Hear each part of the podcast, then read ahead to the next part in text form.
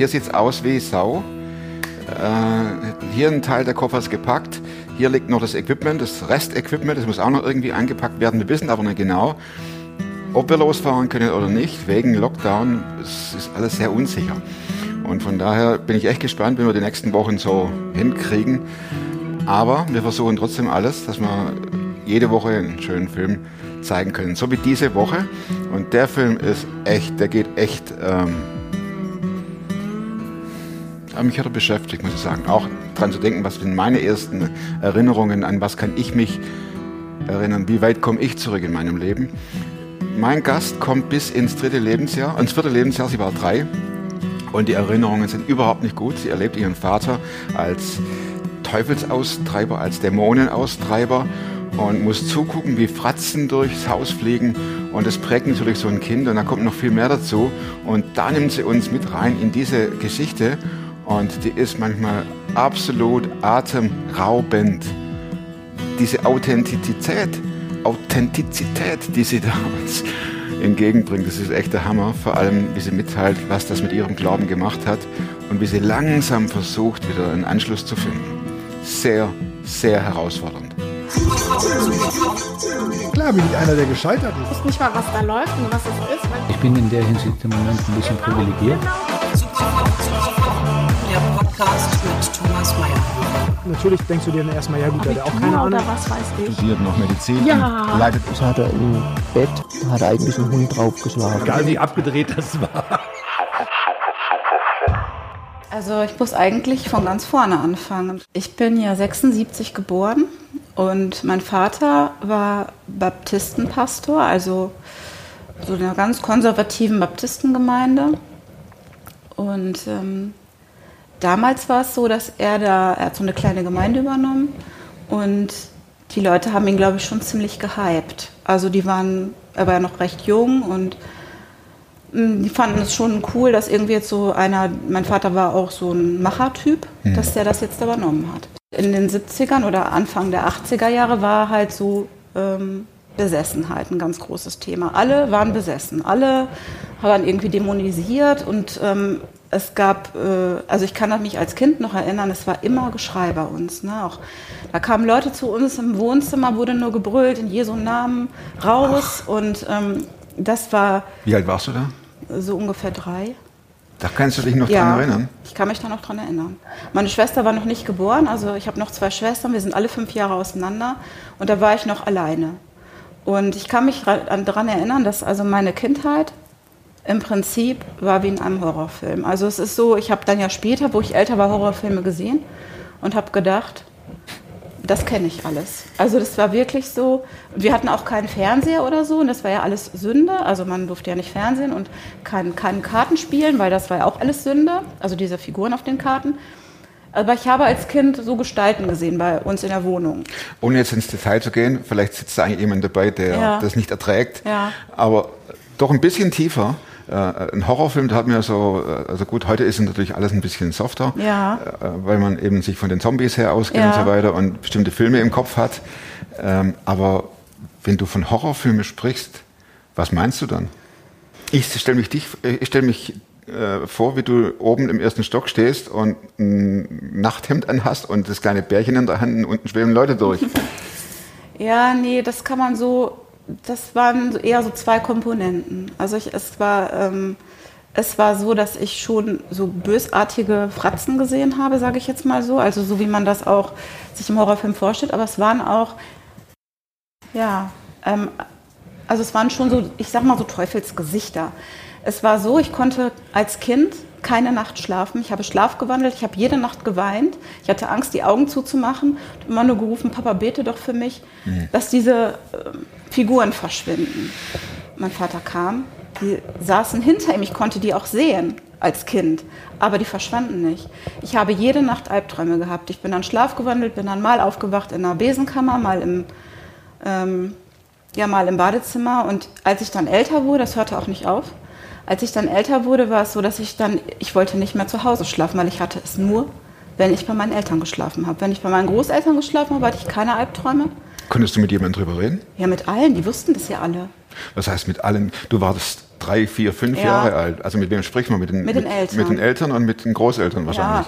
meine Großeltern haben dann zu meinem Vater gesagt, hör doch auf mit diesen Teufelsgeschichten und musst du die Leute immer zu euch nach Hause holen, das Kind hat doch Angst. Wie hat dein Vater darauf reagiert? Das weiß ich nicht. Also daran kann ich mich zum Beispiel nicht erinnern.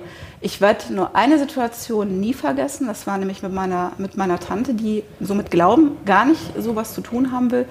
Und die war zu Besuch und da hat mein Vater wieder im Wohnzimmer irgendwie sehr laut, Hals, ich sag jetzt mal gebetet, eher geboten war das ja. Und meine Tante hat nur gesagt, ähm, sie hat dann so vor sich hingebetet, lass uns nicht die armen Schweine sein, in die jetzt hier was, ne? also weil ihr so diese Geschichte Reinfährt.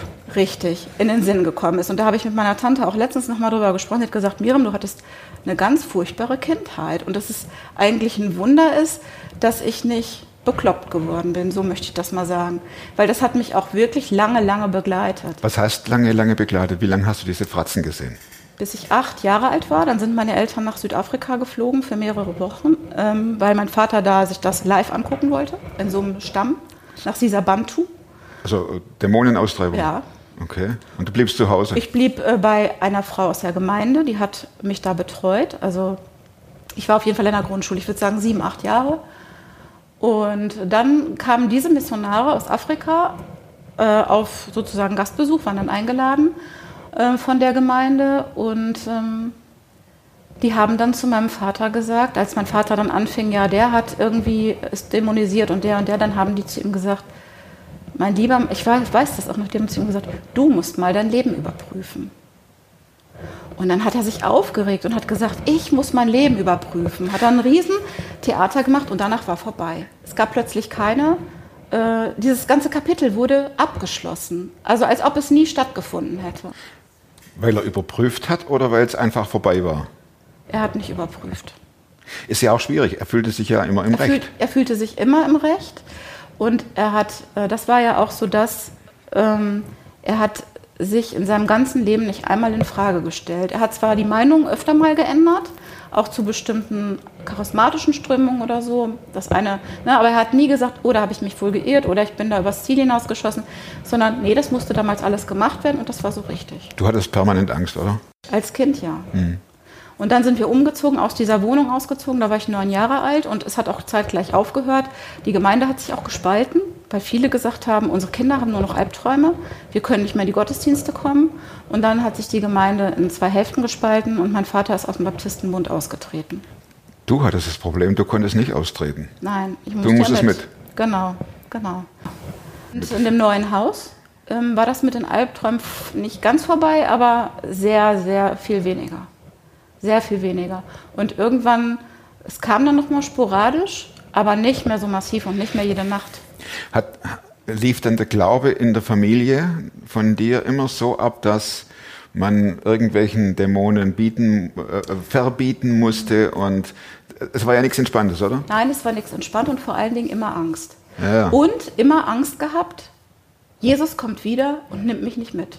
Und du kommst zur Tür rein und niemand ist da und denkst, Und ähm, das war zum Beispiel so, meine Eltern sind damals ähm, in die Bibelstunde gegangen, das war immer mittwochs und freitags. Da war meine kleine Schwester schon geboren. Und damals war das so, das kann sich heute keiner mehr vorstellen, aber man hat die Kinder alleine zu Hause gelassen. Wenn man gesagt hat, ist ja nur für zwei Stunden, du passt mal schön auf deine Schwester auf, wir sind ja nur zwei Straßen weiter und dann kommen wir wieder. Und ich hatte panische Angst, erstens einzuschlafen, weil ich gedacht habe, ich kriege dann wieder Albträume. Und jetzt sind die alle in der Bibelstunde, also die ganzen Frommen sind zusammen. Und wenn Jesus jetzt wiederkommt und er nimmt uns nicht mit, ich habe äh, Panik gehabt, also aber wirklich so, ähm, aber man kann das nicht, es war wirklich eine richtige Angst. Und dann habe ich mein, das Telefon genommen, habe gedacht, wer war denn diese Woche krank und ist vielleicht nicht in der Bibelstunde? Die Gemeinde, das Gemeindeverzeichnis von meinem Vater genommen, habe geguckt, ach, die ist jetzt zu Hause, die rufe ich jetzt an. Wenn die ans Telefon geht, wie alt warst du denn? ja, so acht. Und da riefst du an? Ja. Und sagtest, bist Nein, du ich noch habe nichts da? gesagt, ich habe aufgelegt natürlich. Wenn die dann rangegangen ist, habe ich gedacht, Jesus ist nicht wiedergekommen. Ein Glück. Ja, aber das war so, das war so eigentlich permanente Angst und immer mm, die Angst eben nicht zu genügen, die Angst, ähm, Das klingt jetzt alles sehr reflektiert. ja. Aber als Kind auch- machst du es einfach mit. Nein. Ja, als Kind ist das auch normal. Ja, ja. Das ist normal. Also auch Es ist ja der die- auch- Papa, der das sagt und auch die Mama. so zu denken und so zu leben, das ist normal. Und alles andere, das ist ja auch die böse, böse Welt. und die in der Klasse? Ja, da habe ich äh, das nicht erzählt. Also die hätten mich ja für bekloppt erklärt. Also ich meine, ich hatte schon, habe schon gemerkt, dass, die, dass das in anderen Familien nicht so ist. Aber da hat man natürlich gedacht, die haben ja auch den Herrn Jesus nicht lieb. Wann kam es denn zu Konflikten zwischen dir und deinem Vater? Also das erste Mal einen richtigen Konflikt hatte ich mit meinem Vater, da war ich ungefähr elf, ja, elf, zwölf. Ähm, da habe ich eine sehr unangenehme Begegnung mit seinem Vater gehabt.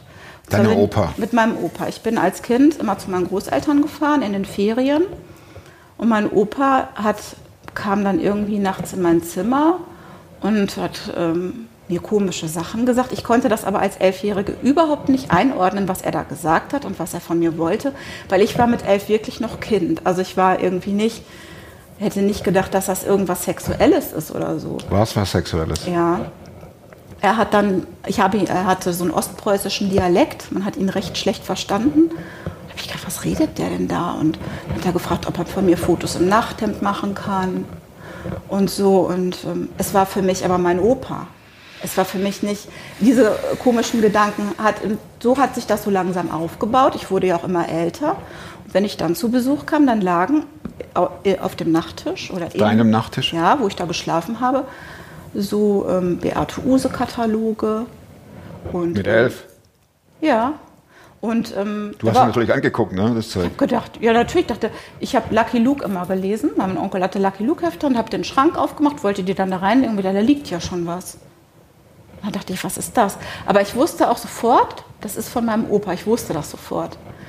Und dann habe ich das erste Mal meiner Mut, mit meiner Mutter darüber gesprochen. Ich habe gesagt, mit Opa ist irgendwas komisch und ähm, der ist irgendwie, der war zu mir ganz komisch, wo ich da war. Und da hat meine Mutter gesagt, ach Miriam, du erfindest wieder Geschichten. Kind. Also mir hat er sich gegenüber immer korrekt verhalten. Und damit war dann für mich die Sache irgendwie auch klar. Ich habe dann mit ihrer Schwester darüber gesprochen und die hat zu mir gleich gesagt, Miriam, wenn der zu Besuch kommt, schließ dich ein, geh dem aus dem Weg, so, ne? Und das habe ich dann auch gemacht.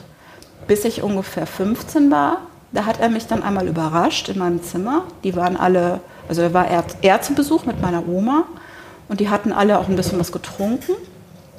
Und dann kam er auf mich zu und hat mir ich sag's mal so, ähm, irgend, ja, auf jeden Fall so schweinische Worte so gesagt. Ich war total erschrocken und er guckte mich auch so an und auf einmal war das so, als ob er aufwacht. Und dann hat er mir, äh, guckte er mich so an und hat mir einen 50-Mark-Schein gegeben, hat gesagt, so Miriam, damit das alles schön unter uns bleibt, du bist mir die Liebste meiner Enkelkinder. Und dann ist er rausgegangen und ich stand da mit dem Geld und habe das war ganz, also Die Welt nicht mehr verstanden. Ich habe die Welt nicht mehr verstanden. Ja. Man muss dazu natürlich auch sagen, natürlich auch mein Opa ist immer jeden Sonntag in den Gottesdienst gegangen. Naja. Ne? Also es ist ja so eine, ähm, war ja auch in der Gemeinde. Und ich habe erst mal gar nichts gesagt. Meiner Tante habe ich das aber immer alles gesagt. Und dann war das so, dass die sind dann weggefahren, meine Großeltern. Und ähm, wir hatten, ich hatte ein relativ kleines Kinderzimmer. Ich hatte da eigentlich gar kein Bett drin. Und wenn kein Besuch da war, habe ich immer im Gästezimmer geschlafen. Und irgendwer war dann danach zu Besuch und hat dann in einem Gästezimmer wieder diese Beate Use-Kataloge und sonstige Praline oder was, das war irgendwelche Hefte gefunden. Und dann kam mein Vater und hat gesagt, hier, hier sind äh, Hefte von dir. Hab ich gesagt, Von dir? ja, natürlich. Ich war immer, ich war Ich immer schuld. Und da habe ich gesagt, äh, Papa, ich werde mir doch hier nicht irgendwie Magazine von nackten Frauen, das ist bestimmt von deinem Vater. Oh. Oh, das durfte ich jetzt gar nicht sagen. Und man hat umgedreht und da war auch so ein Anschriftenaufkleber mit der Adresse von meinem Opa. Weil es ist ja verschickt worden, Katalog. Ne? Also da war halt so ein. Da ich guck mal, da steht doch, dass es von deinem Vater ist. Davon wollte er dann nichts hören, hat die Kataloge genommen, hat die, wir, äh, meine Eltern hatten so einen offenen Kamin, hat die sofort verbrannt. Weg waren sie. Aber es waren meine. Also er wollte sich damit einfach auch nicht ausein- auseinandersetzen. Ne? Wann hast du dich damit auseinandergesetzt? Mit, mit, da war ich dann 16. Das heißt, bis 16 liefst du im Prinzip mit, Ja, hast zu allem geschwiegen. ja. Gut, hier ein kleiner Hinweis, dass da wohl ein Aufkleber hinten drauf ist, der dann nicht. Ja, interessiert keinen. Interessiert niemand, genau. Das heißt, du hast einfach weitergemacht und weitergemacht und die Ja. haben weitergemacht. Und, Genau. aber, aber die Parallelwelt war ja auch noch da. Genau. Schule, Klasse, äh, Schullandheim, Jugend, Freundinnen, Freunde. Ja, habe ich keinem erzählt, außer meiner Tante. Ich habe das für mich auch abgespalten. Ich habe dann irgendwann gedacht, auch als ich älter war, habe ich gedacht, ich habe mir das wahrscheinlich nur eingebildet. Später, da hatte ich schon Kinder, war auch schon verheiratet, da kam dann raus, dass ich mir das nicht alles eingebildet hatte und dass ich auch nicht die Einzige war. Und da konnte ich mit meinen Eltern auch nochmal darüber sprechen. Es war aber dann auch so eine Situation, mein Opa war dann schon sehr, sehr verwirrt auch und konnte sich auch selber nicht mehr so kontrollieren. Und ähm, da hat mein Vater auch mal in einem Moment gesagt, als meine Mutter gesagt hat, ach, wir haben das ja alles nicht gewusst. Da hat mein Vater gesagt, doch, aber wir wollten das nicht wissen. Hast du rebelliert? Richtig? Richtig Ja, ja, ich habe rebelliert? ja dann äh, mit 20 bin ich ja dann, oder mit 20, äh, das war auch im Prinzip wegen dieser Opergeschichte, weil ich gedacht habe, keiner versteht dich und ich da auch in so einer richtigen Krise war, habe ich dann ja ähm, ein Verhältnis angefangen mit einem verheirateten Mann und bin von dem auch schwanger geworden. Der hat sich aber, aber dann nachher bekehrt und wir haben dann geheiratet und hatten dann halt auch drei Kinder. Die Ehe ist dann aber auch letzten Endes 2015 kaputt gegangen. Aus ganz vielen verschiedenen Gründen, aber ähm, im Nachhinein war es so, ich habe mich dann in dem Sinne auch wieder angepasst.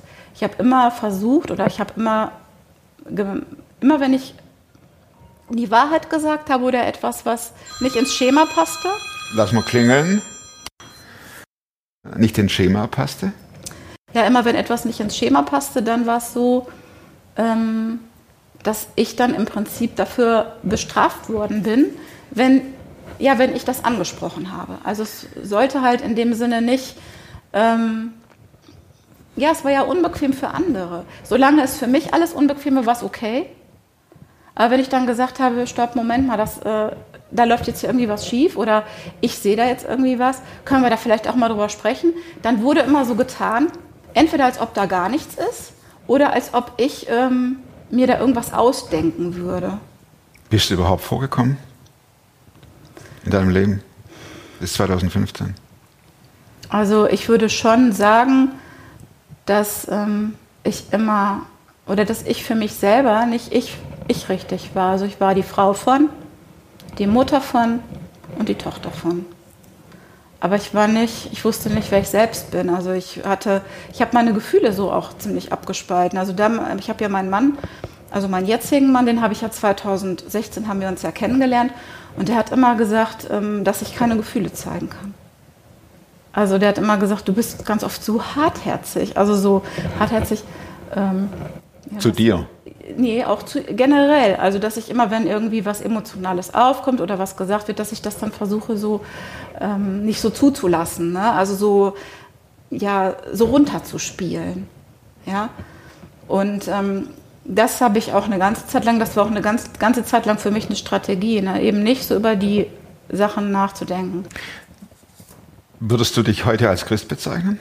Also eine ganze Zeit lang habe ich das alles nur als Heuchlertum angesehen. Ich habe auch keine Gottesdienste ausgehalten und schon gar keinen Lobpreis. Und wenn ich Leute gesehen habe, die da groß Halleluja rufen, da habe ich gedacht, äh, ich krieg, äh, ja, ich habe gedacht, das ist alles Manipulation, alles. Und es hat ganz, ganz lange gedauert, bis ich überhaupt wieder so einen Zugang zum Glauben bekommen habe. Wie kam das? Durch Manfred Siebald. Hört sich vielleicht bescheuert an, aber Auch wenn er das hört jetzt, dann freut er sich. Ja, Manfred Siebald ist das, äh, über 70 und äh, ist ein Chansonnier, kann man sagen, Ja. christlicher ja, genau, ja. Sänger, Sänger. Genau. Gitarrist Ja. und ähm, auch sehr poetisch veranlagt, der Dinge durch Musik auf den Punkt bringt. Genau. Also ich habe für mich dann sehr viel, also ich habe ja in der Kirche noch gearbeitet, in der evangelischen Kirche, da äh, Orgel gespielt. Rein des Gel um des Geldes willen. Ja, ich war da angestellt. Und ähm, habe aber viel so frei gespielt, also auch freie Musik zum Ausgang. Und da habe ich dann angefangen, so Lieder von Manfred Siebald zu vertonen, also so im Prinzip zu improvisieren auf der Orgel. Und darüber habe ich dann irgendwann wieder durch Lieder von ihm so den Zugang bekommen und habe gedacht, nee, ähm, irgendwie ist Gott doch da, aber Gott ist irgendwie nicht so, wie ich den in meinem Kopf zurechtgelegt habe. Und Gott ist, ähm, also Gott würde doch, mir fiel immer wieder so dieses Gleichnis vom verlorenen Sohn ein, dass ich gedacht habe, auch wenn ich jetzt so bösartig gewesen wäre, normalerweise, der Vater steht da mit liebenden Armen und nimmt einen auf. Dass du so bösartig warst, War das die Meinung deines oder die Statement deines Papas? Ja. Oder deine Meinung oder dein Ich habe Handeln? mich ganz oft in Frage gestellt und ich habe auch ganz viele Leute gefragt, die das mitbekommen haben, ob ich vielleicht irgendeinen Fehler gemacht habe. Ich konnte irgendwann nicht mehr unterscheiden, also weil ich gedacht habe, vielleicht bin ich auch diejenige, die realitätsfremd ist. Kann ja Und- sein. Ja, natürlich kann das sein. Und äh, habe mich dann, bin erstmal, ich konnte auch nicht mehr arbeiten gehen. Also mich hat das so ausgenockt, äh, von der ganzen Familie so verstoßen zu werden. Und ähm, das hat mich so ausgenockt, dass ich erstmal nicht mehr arbeiten konnte. Ich bin dann auch so in eine Psychotherapie gegangen und habe erstmal Dinge wieder aufgearbeitet und habe da für mich natürlich auch viele Dinge ähm, ja, neu gelernt oder auch so neu zugelassen, darüber mal nachzudenken. Erstmal das zugelassen, erstmal auch diesen Schmerz zugelassen und auch dahin zu schauen in das Elend und zu sagen, so ist es jetzt. Hat dich das nicht angewidert, den Blick auf das Elend zu werfen? Dieses ganze pseudo-fromme, äh, genau, mit, mit irgendwelchen Dämonenaustreibungen. Ja.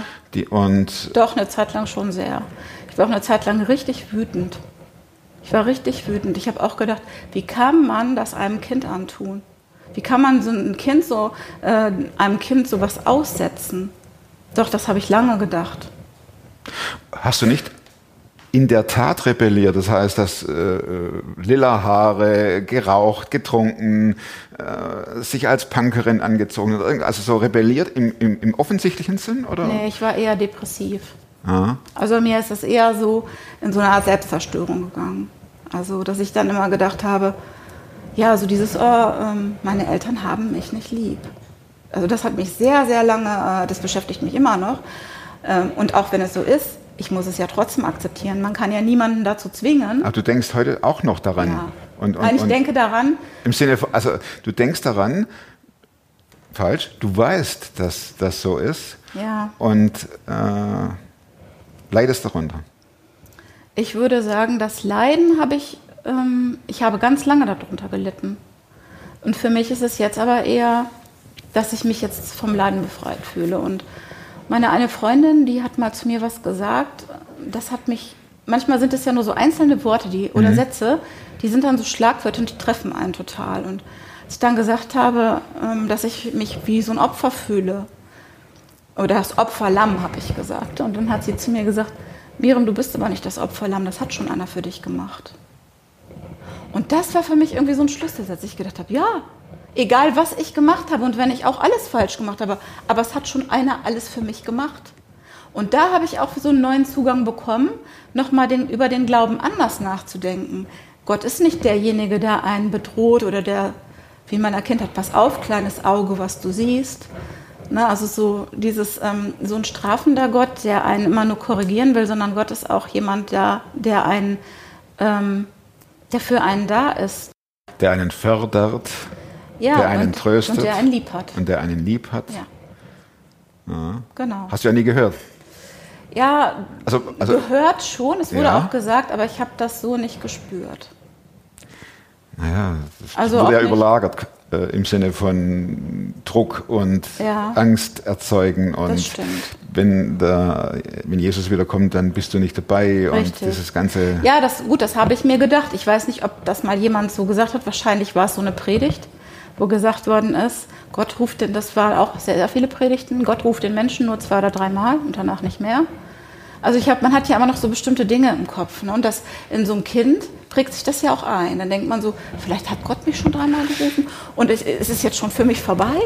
Wie war die Auseinandersetzung zwischen der äh, doch etwas älteren Miriam dann mit, das, das, war, das sind ja im Prinzip zwei Personen, die da aufeinandertreffen. Ja. Die, das Kind Miriam, die, die zwar schon erwachsen ist, Ja. aber ihr ganzes Glaubensgebilde mitschleift. Ja, Und, und, und, und das, ist- das ist ja ein Wandel, das ist ja extrem Ja. aufwendig. ja, Man könnte resignieren ja, könnte man. und sagen, pff, ich brauche keinen Glauben, das macht mich, äh, das macht mich nur kaputt. Ja, Könnte man nachvollziehen. Ja. Ist so. Bis hin zu dem, dass, dass, dass die Miriam sagt, ich äh, habe Jesus lieb. Ja, also ich habe in dieser Findungsphase eben sehr viel im Internet geguckt. Ich habe versucht, irgendwie so eine ähnliche Geschichte zu finden und irgendwie Leute zu finden, die sowas erlebt haben, die ich einfach mal fragen kann. Oder ich habe gedacht, vielleicht gibt es ja auch einen Ratgeber, ausgeschlossen aus einer christlichen Familie. Oder ich habe Zeugen Jehova Aussteiger gefunden. Ich habe auch Leute gefunden, die teilweise so etwas erlebt haben. Aber das, was ich dann im Internet gefunden habe, das waren dann wirklich Leute, die radikal gesagt haben, für mich ist das mit dem Glauben vorbei. Und äh, wenn es Gott wirklich gäbe, dann hätte der mich beschützt. Ähm, und ich habe den Glauben an diesen Gott verloren. Und irgendwo war das für mich wieder so ein anderes Extrem. Ich fand das schon, ich fand jetzt schon diesen Glauben meiner Eltern sehr extrem. Aber das andere dann zu sagen, nö, so, das gibt's nicht, das fand ich auch wiederum extrem. Ich habe gedacht, das muss doch irgendwie, es muss doch noch was anderes geben. Und ähm, das habe ich dann tatsächlich erst jetzt gefunden. Also so für mich so. Das hat sich zwar immer mehr aufgebaut und ich habe einfach auch gemerkt, dass Gott mir hilft und dass er auch, ähm, ja, dass er auch auf mich hört. Ne? Und ähm, ich habe dann letztes Jahr, ähm, nee, dieses Jahr war das, dieses Jahr, wir haben 2020, ist dann noch nicht vorbei. Dieses Jahr zu Ostern hat sich dann mein Vater plötzlich bei mir gemeldet. Seit wie vielen Jahren? Seit drei, Jahr, seit, äh, drei Jahren, genau. Telefonisch? Telefonisch, Du gehst ins Telefon ja. und denkst, es gibt's nicht. Ich habe das schon gesehen. Ich hatte gesehen, dass er angerufen hat. Und ähm, ich war aber gerade irgendwie, hatte sehr viel Stress an der Arbeit, habe gedacht, vielleicht hat er sich einfach vertippt. Passiert auf dem Handy ja mal. Ging es dir da? Herzklopfen oder Nee. äh, Panikattacke? Ehrlich gesagt habe ich zu meinem Mann schon gesagt, das war ein paar Monate davor, habe ich gesagt, was mache ich denn? Ich habe das Gefühl, mein Vater wird krank. Was mache ich denn, wenn er jetzt stirbt? Und ich habe gar keinen Kontakt mehr zu dem. Soll ich dann da zur Beerdigung gehen? Das hatte ich immer irgendwie so ganz platt gefragt. Und dann hat mein Mann gesagt, Ja, ist ja naheliegend. hat mein Mann gesagt, ach, zur Beerdigung können wir gehen, da kann er ja wenigstens nicht mehr predigen. Ja, und damit war für ihn das Thema aber auch durch. Und tatsächlich, mein Vater hat dann angerufen und ähm, An Ostern? genau kurz nach Ostern war das. Er, wir hatten uns vorher schon über WhatsApp wieder geschrieben. Er hatte mir Bilder geschickt von der Terrasse und ich hatte ihm auch ein paar Bilder geschickt, also so, so Smalltalk-mäßig. Ganz, ganz soft. Äh, genau, meine Schwestern hatten sein Handy blockiert, dass er mir halt nicht mehr schreiben konnte. Und ich habe ihm dann geschrieben, wie man so eine Sperre wieder aufheben kann. Und dann haben wir uns halt geschrieben. Und ähm, naja, und dann äh, kam erst die Nachricht, der Anruf, und dann kam Nachricht, Sie haben eine Sprachnachricht auf Ihrer Mailbox. Und da wusste ich ja, okay, er hat irgendwas wohl drauf gesprochen. Was ist das wohl? Und ähm, da brauchte ich dann erstmal irgendwie so an ein bis zwei Stunden. Und als ich dann zu Hause war, dann habe ich mir das angehört, hat er gesagt, hallo, hier ist dein Vater. Ich habe Krebs im Endstadium und nicht mehr lange zu leben. Ich würde mich gerne nochmal mit dir aussprechen. Und hat bitterlich geweint und hat gesagt, bitte ruf mich an. Ja, und dann habe ich aber auch gesagt, ich möchte ihn jetzt nicht einfach so platt anrufen. Ich finde, für sowas muss man sich auch sehen. Und dann habe ich ihm geschrieben, dass ich gerne vorbeikommen würde, ob ihm das recht wäre. Und dann bin ich da halt hingefahren. Und ähm, er hat mich sofort auch in den Arm genommen und ähm, hat dann zu mir, ja, also nicht sofort, aber wir haben dann da gesessen und dann hat er äh, bitterlich geweint und hat äh, gesagt, ich bitte dich um Verzeihung für alles, was ich dir angetan habe. Und ich war total überfordert. Erstmal war es so, mein Vater hing an mir wie so ein kleines Kind. Das kannte ich von ihm gar nicht. Und auch in dieser Situation, wir hatten keinen Kontakt mehr seit drei Jahren. Und dann kommt er und sagt, bitte verzeih mir das alles. Völlige Überforderung. Ja, ja. Und was sagt man dann natürlich? Klar. Ist alles okay. Ja, ja. Und ähm, Okay, je nach Typ. ja, also, Andere würden sagen, erzähl zum Hund. ja, das habe ich auch schon gehört. Aber so bin ich eben. Ja, nicht. ja, schon klar. Und ähm, da habe ich dann zu ihm dann gesagt, Papa, was wünschst du dir denn jetzt noch so? Ne? Weil es war klar, er hat nur noch ein paar Monate. Hat er gesagt, ich würde mir wünschen, dass meine Töchter sich wieder vertragen. Ich habe da auch. Hast du da keinen, Entschuldigung, keinen Zorn bekommen? Nee, ich weiß auch Du nicht. warum. Typ, Ja, ich habe gedacht. der mir das Leben zur ich Sau hab, macht. Ich habe zu ihm gedacht, ich habe gedacht, gedacht habe ich in dem Moment gar nichts. Also es war so, als ob mein Kopf hohl ist. Als ich nachher wieder raus habe ich gedacht, Mhm. Ja. du hast es doch letzten Endes heraus, also Verbockt. nicht, ja, du hast zumindest einen Teil der Verantwortung. Ja. Ich möchte ja meinen Teil gar nicht abstreiten. Ich habe auch einen Teil. Jeder hat einen Teil. Mhm. Aber die Verantwortung, die du hast, die musst du jetzt auch wahrnehmen für Mhm. dich und für dein weiteres Leben. Und wenn dir das so ein großes Bedürfnis ist und so ein großer Wunsch, dann musst du in die Buschen kommen. Selbstverständlich. Dazu ist es aber nicht mehr gekommen. Mein Vater hat relativ schnell dann auch seine Meinung wieder geändert. erstmal tat ihm das dann auch, glaube ich, nicht mehr leid. Er hatte dann plötzlich diese Erkenntnis, dass er gar nicht sterben wird. Er hat gepredigt über König Hiskia, der eine Lebensverlängerung bekommen hat. Und hat gemeint, das würde jetzt auch für ihn gelten. Dass er auch die Uhr rückwärts laufen lassen kann. Richtig. Ja, und, und da ist mir so richtig bewusst geworden, also da zum ersten Mal, dass mein Vater eigentlich immer einen Wahn hatte. Und am Ende seines Lebens war es das Ding, ich werde nicht sterben, sondern leben und des Herrn Werke verkündigen. Aber das und wer, war, und wer war der. Verlierer? Ja, er, letzten Endes. Ja, aber auch wieder du erstmal emotional. Emotional Hängt das sich an dich ich wie ein Baby? Emotional habe ich dann gedacht, hätte ich das vielleicht nicht machen sollen, hätte ich gar nicht hinfahren sollen. Ja, gut. Hm. Aber ich habe gedacht, doch, weil es hat mich ja auch in dem Sinne auch wieder weitergebracht, in, meinem, in meiner Denke. Ich habe mir nur gewünscht, dass ich äh, auch seine Denke, dass die weitergebracht wird. Das ist nicht geschehen. Ja, das ist normal, dass man das denkt. Aber Ja, es ist ein Wunsch. Ja, Ein Wunsch. ist und es. ist auch nicht unser, unsere Aufgabe, jemand äh, dahin zu bringen, dass er plötzlich was anderes denkt, weil das, hast das hat ja bei dir auch nicht funktioniert. Nein, Du musstest dich ja auch auf den Weg machen. ja, richtig. Genau. Und ähm, Wo blieb dein Glauben da? Wurde er fester? Wurdest du zum Nihilist, dass du sagst, komm, lass mich mit allem in Ruhe? Also erstmal habe ich tatsächlich ein Buch gelesen von jemandem, der auch 25 Jahre ein Gemeindepfarrer war und ähm, das alles an Nagel gehängt hat und tatsächlich überhaupt nicht mehr an Gott glaubt und dem es jetzt richtig gut geht. Das habe ich gelesen und habe für mich ähm, auch sehr viele Parallelen zu meinem Leben gefunden, habe aber gedacht, das ist es nicht. Ich habe aber auch andere ganz extreme Sachen gesehen, wie von Ille Ox zum Beispiel. Das ist ja auch sehr bekannt, Missbrauch in einer heilen Welt. Also das ist die Schwester von Peter Strauch, die hat ja auch ein Buch geschrieben. Und ihr Interview hat mich auch sehr berührt. Da habe ich aber wieder gedacht, sie hat sehr viel von Vergebung geredet, wo ich dann gedacht habe, vielleicht ist es aber auch so dieses Christendenken, so dieses, ja, Vergebung, das steht so über allem und man muss sofort vergeben.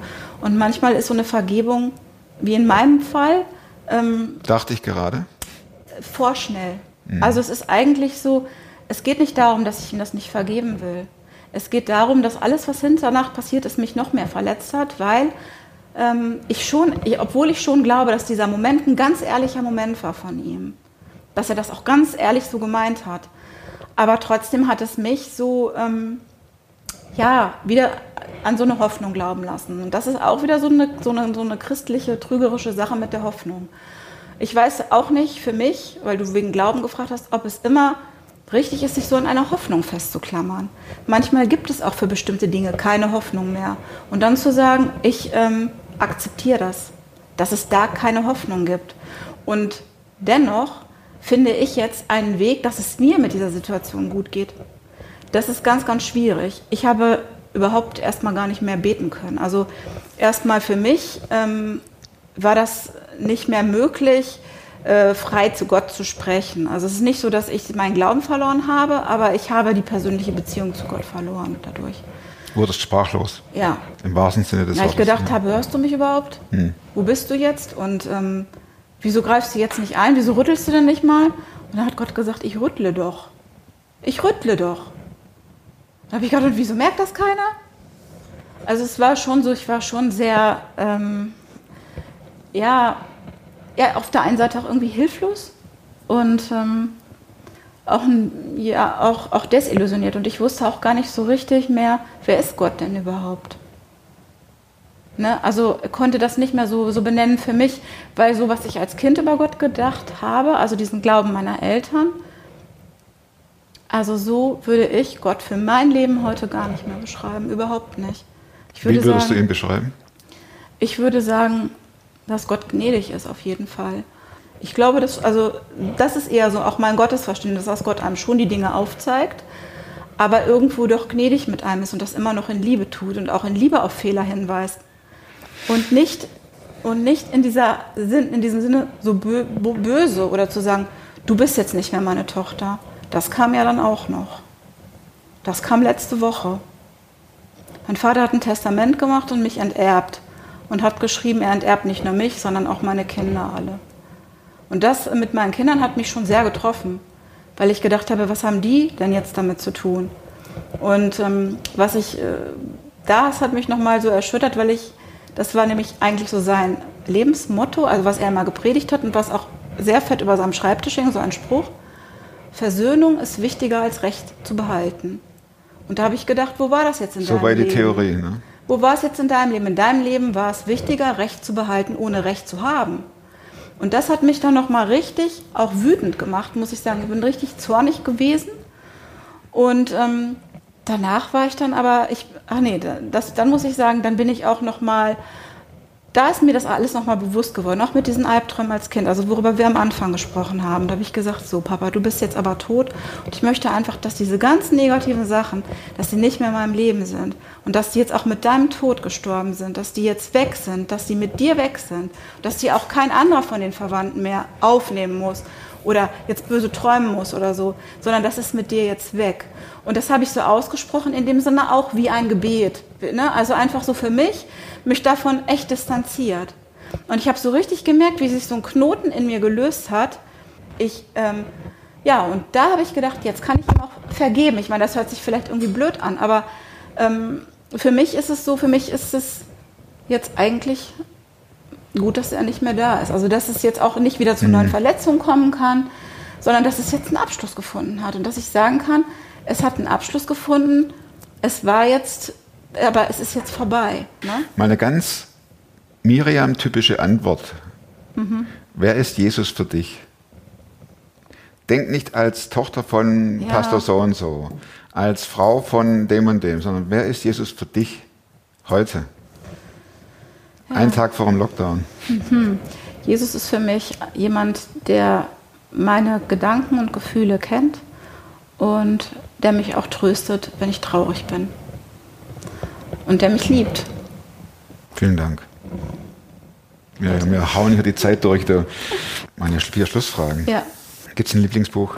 Nein, kein Lieblingsbuch. Gibt es ein Buch, das du. Guck, ich bin noch voll, voll in der Geschichte drin. Gibt es ein Buch, das du nicht nur einmal gelesen Ja, hast, sondern mehrmals? Frank Peretti. Und Frank Peretti, Gesandte des Lichts, da geht es darum, um jemand, der kommt und sagt, ich bin der Messias, ich bin der Retter.